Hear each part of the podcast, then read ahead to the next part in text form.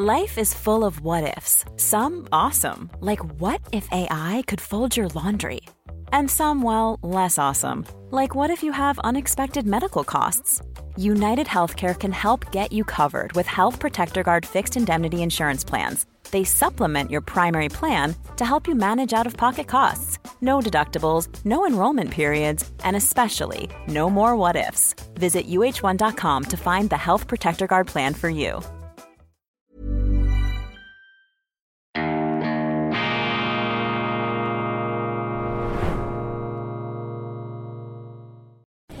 Grüezi miteinander, ganz herzlich willkommen und einen wunderschönen guten Tag, meine sehr verehrten Damen und Herren, liebe Freunde. Ich äh, begrüße Sie zu einer weiteren Sondersendung aus Berlin von den Bauernprotesten in der Hauptstadt. Das ist Weltwoche Daily, die andere Sicht, unabhängig, kritisch, äh, trotz allem gut gelaunt. Wir bleiben ja zuversichtlich, auch wenn wir in den Abgrund äh, blicken.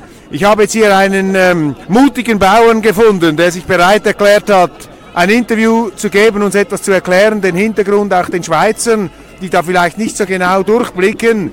Es ist der Herr Hammerschmidt aus Bayern und Sie haben ein Transparent, ich zitiere mal, Sie wollen uns ruinieren, deshalb fahren wir demonstrieren. Ja, ähm, Herr Hammerschmidt, erklären Sie, Warum sind Sie in Berlin? Wo ist das größte Problem, das Sie auf die Straße in Deutschland treibt? Sie haben ja vermutlich auch mehr Besseres zu tun. Sie müssen ja eigentlich arbeiten. Kommen Sie hierher. Warum sind Sie hier?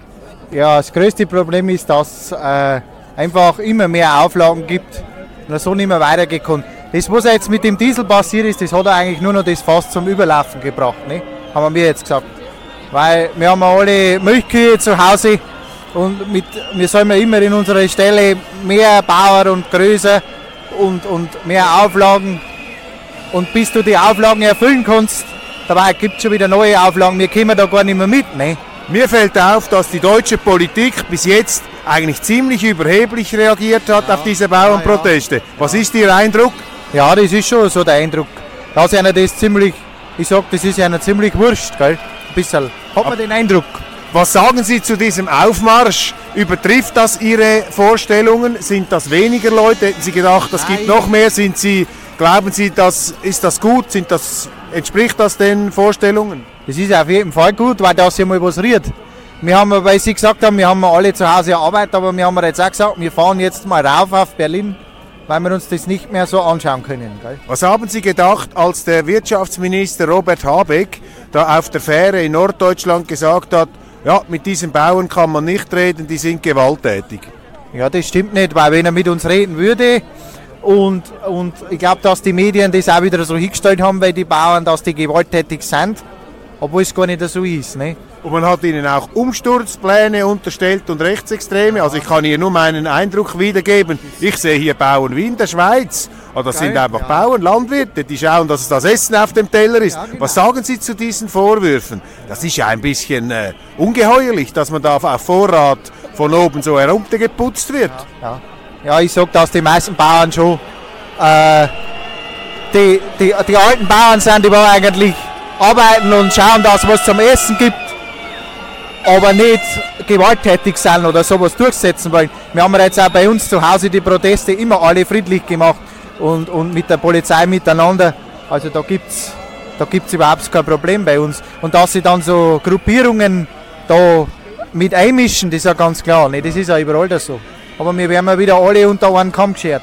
Ist das eigentlich auch ein Konflikt ein bisschen zwischen Stadt und Land? zwischen den Umwelttheoretikern und den Umweltpraktikern. Auf jeden Fall, auf jeden Fall. Das ist äh, Menschen, die keine Ahnung haben, die wollen, weil keiner mehr einen Bezug hat zur Landwirtschaft. Ne? Das ist schon so. Also. Was glauben Sie, was wird heute passieren? Was ist Ihre Erwartung? Was müsste hier passieren? Ja, es müsste einfach einmal einen Schritt zurückgehen, irgendwas anderes zu werden, ne? Dass einfach einmal wieder die Auflagen und die Bürokratie ein wenig leichter wird dass junge Leute auch mal wieder Freude an dem Job haben und das wieder lernen wollen. Es wird alles nur noch schwieriger. Ne? Und wenn jetzt die Polizi Politik sich weiterhin taub stellt, wenn die einfach sagen, so ihr Bauern abfahren, könnt nach Hause gehen, was passiert dann eigentlich? Dann wird es noch schlimmer, glaube ich, weil die Bauern lassen sich das jetzt nicht mehr gefallen. Ich glaube, die dann weiter. Wir haben jetzt so einen Zusammenhalt und so und in die Gruppen und in die Orts, Ortsverbände und so weiter, dass das schon weitergeht. Herr Hammerschmidt, ich möchte Ihnen äh, ganz herzlich danken für dieses Gespräch.